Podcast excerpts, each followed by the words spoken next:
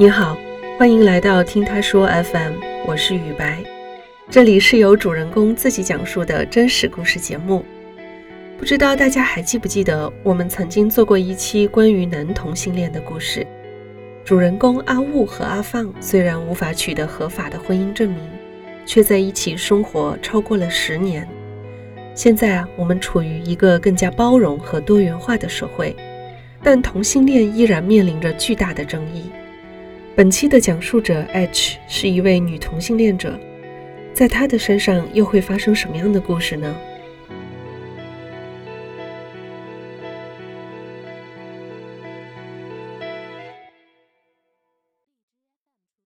？Hello，我叫 H，今年二十七岁，然后现在从事广告行业，是一个 l i s t。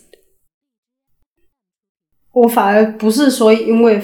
父母的关系，然后导致我的性取向的变化。我是一直都懵懵懂懂的，然后去到中考之后，上网浏览的时候是去搜这个明星的一些相关资料，了解。哎，那个时候才是第一次知道有同性恋群体。恰巧初三的时候，有个男生说是喜欢我，但是。你知道，你你的学校群体里面总会有一个群体，然后听到别人喜欢谁谁谁的时候，他们会去起哄。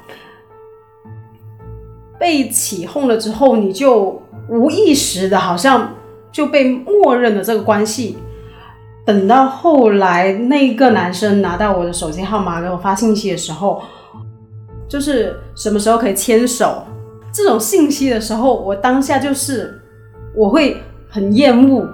然后我会抵触，我就给他回信息，我说我说以后不要再发信息了，关系的话也不要再继续了。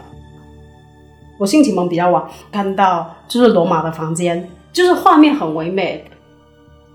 其实是说两个女人分别有两个家庭，但是因为在罗马。在那间房里面，他们度过了比较浪漫的一段时光。那一个片子里面有很多那种裸露的镜头，就两个有家庭的女人，然后出轨了。你在这方面，你的价值观是就是不认可的。真的画面很唯美，很漂亮，然后你就大概知道，说自己就是这个群体的人。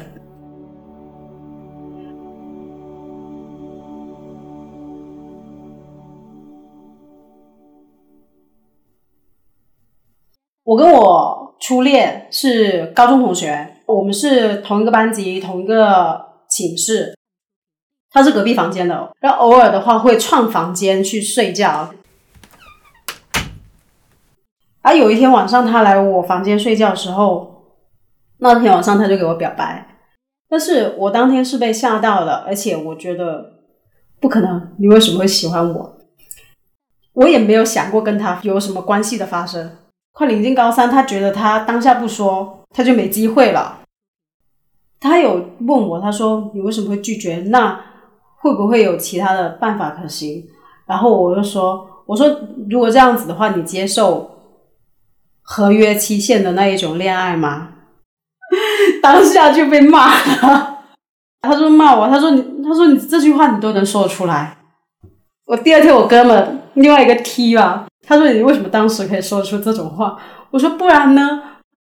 有期限跟没期限的最大一个区别就是，你没有期限，你希望会更大，因为我们在这个期限里面开心了，那就够了。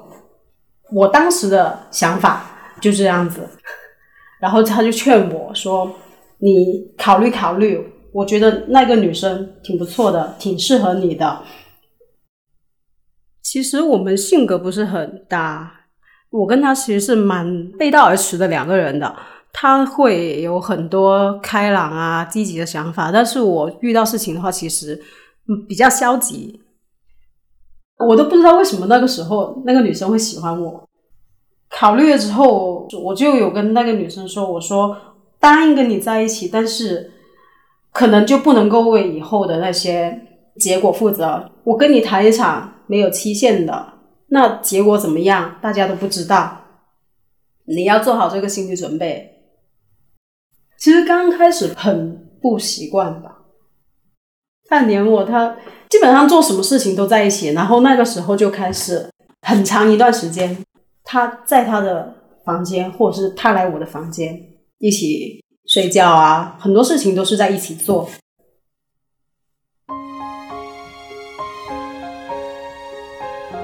我还记得毕业旅行的时候，刚好我跟他吵架，为那些很细小的事情吧，现在也忘记了。然后就买酒喝醉了，我好像依稀记得我在地上耍赖过，然后还要他抱抱，还要他带我回房间。第二天睡醒起来之后，阳光挺好的，会让你整个心情都。充满那种就是被暖暖的包围的那种感觉，心也是，然后身体也是，就想到哎，有个女生这样子对你，还蛮感动的。大学期间的话，其实很多时候就会你要去找他，或者他要来找你，可能会是有一种小别胜新婚的一种喜悦感。我们有个仪式就是。一个礼拜见一次面，那这个礼拜有个小笔记本，然后那里面就会写满我对他的话，他那边也会准备一本，然后我们相互交换对方的日记本上写上他的整个心路历程。我们同居的那一年也没有任何摩擦，我不吃那些气味比较重的一些东西，就是比如说葱姜蒜，他在没有。跟我同居之前，这些东西它是来者不拒的那一种，我就把它调教到跟我一样，这些东西都不吃了。基本上同居的一年时间里面，我们都过得很开心。那一年是他生日吧，不知道脑筋真的是抽到了还是怎么样，就突然间打通了那一个罗曼蒂克的思维。然后就去买了花，买了蜡烛，算是是真的搞得房间真的很热。用那种小蜡烛围了一个心，然后你又准备了蛋糕，铺了一些花。其实他下班还蛮晚的啦，然后他回到家里，他看到这些东西，那一刻突然间有个冲动，想要跟他求婚，就问他：“我要是娶你的话，你肯答应吗？”他就直接就是愿意。然后他回来的时候，他看到他也很感动。这个真的是我人生中能够做出来比较浪漫的举动，因为我们的经历跟很大一部分情侣都是一样的呀，没有什么特殊的地方，除了说性别上，我就是没有办法想到说，如果我没有跟他遇见，那我现在会是怎么样子？我我是到现在我都还很感激说。真的因为有他，然后让我变得不一样了。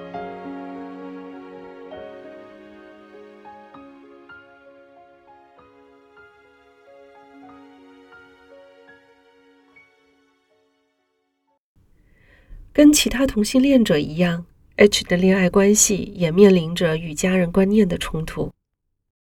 其实我刚和初恋在一起的时候，有一次打电话的时候。我喊我女朋友老婆嘛，然后他们听到，他就会说你你在喊谁老婆？然后我就打哈哈眼，就跟他说啊，现在班里面都是这么叫的呀。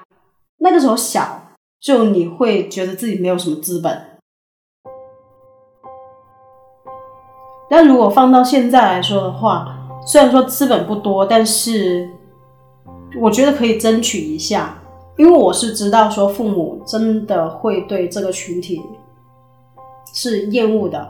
我有去探过口风，我就拿相关的一些资料或者是相关的新闻，然后给他们看。我说，包括张国荣的事例，呃，我就是这么随口一提，然后他们就回答说，嗯，不可能的，太恶心了，什么什么的这些话，就是你你听到之后你会不舒服，但是那一刻你没办法，你只能压抑自己的情绪，然后在想说，那是不是可以缓一缓？这些事情就当时不说，但是总归是要找一个时间，然后去跟他们袒露，不然的话，我觉得是会影响你后半生蛮大的一个事情的。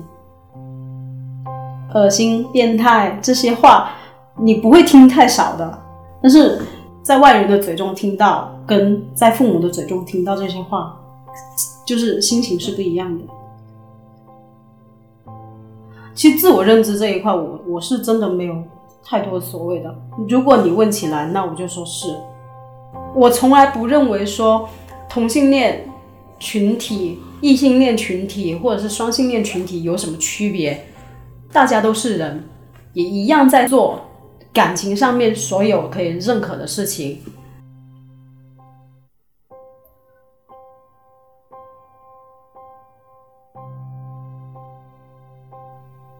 我还蛮幸运的，我觉得我没有因为这个身份受过伤害。我身边的人都是一群可爱、正直，然后又热血青年的一群朋友。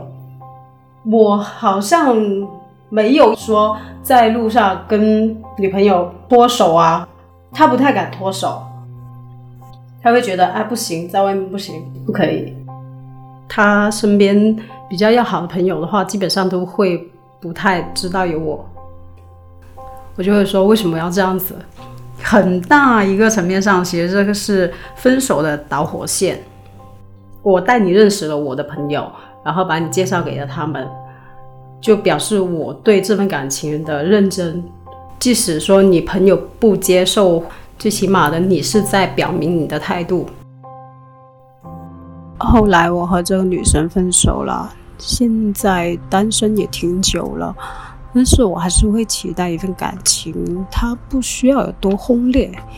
我希望他落落大方，还希望有一天我能够带上勇气，将他带到我家里人的身边，一起能够见证鲜花和掌声。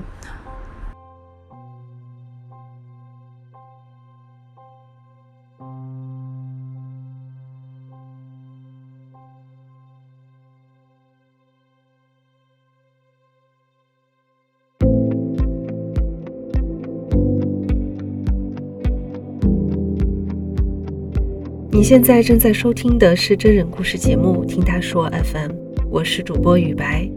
我们采用声音纪录片的形式，为大家提供一个倾听和倾诉的平台。如果你想分享你的故事，或是倾诉你的困惑，请跟我们联系。愿你的每个心声都有人倾听，每个故事都有回音。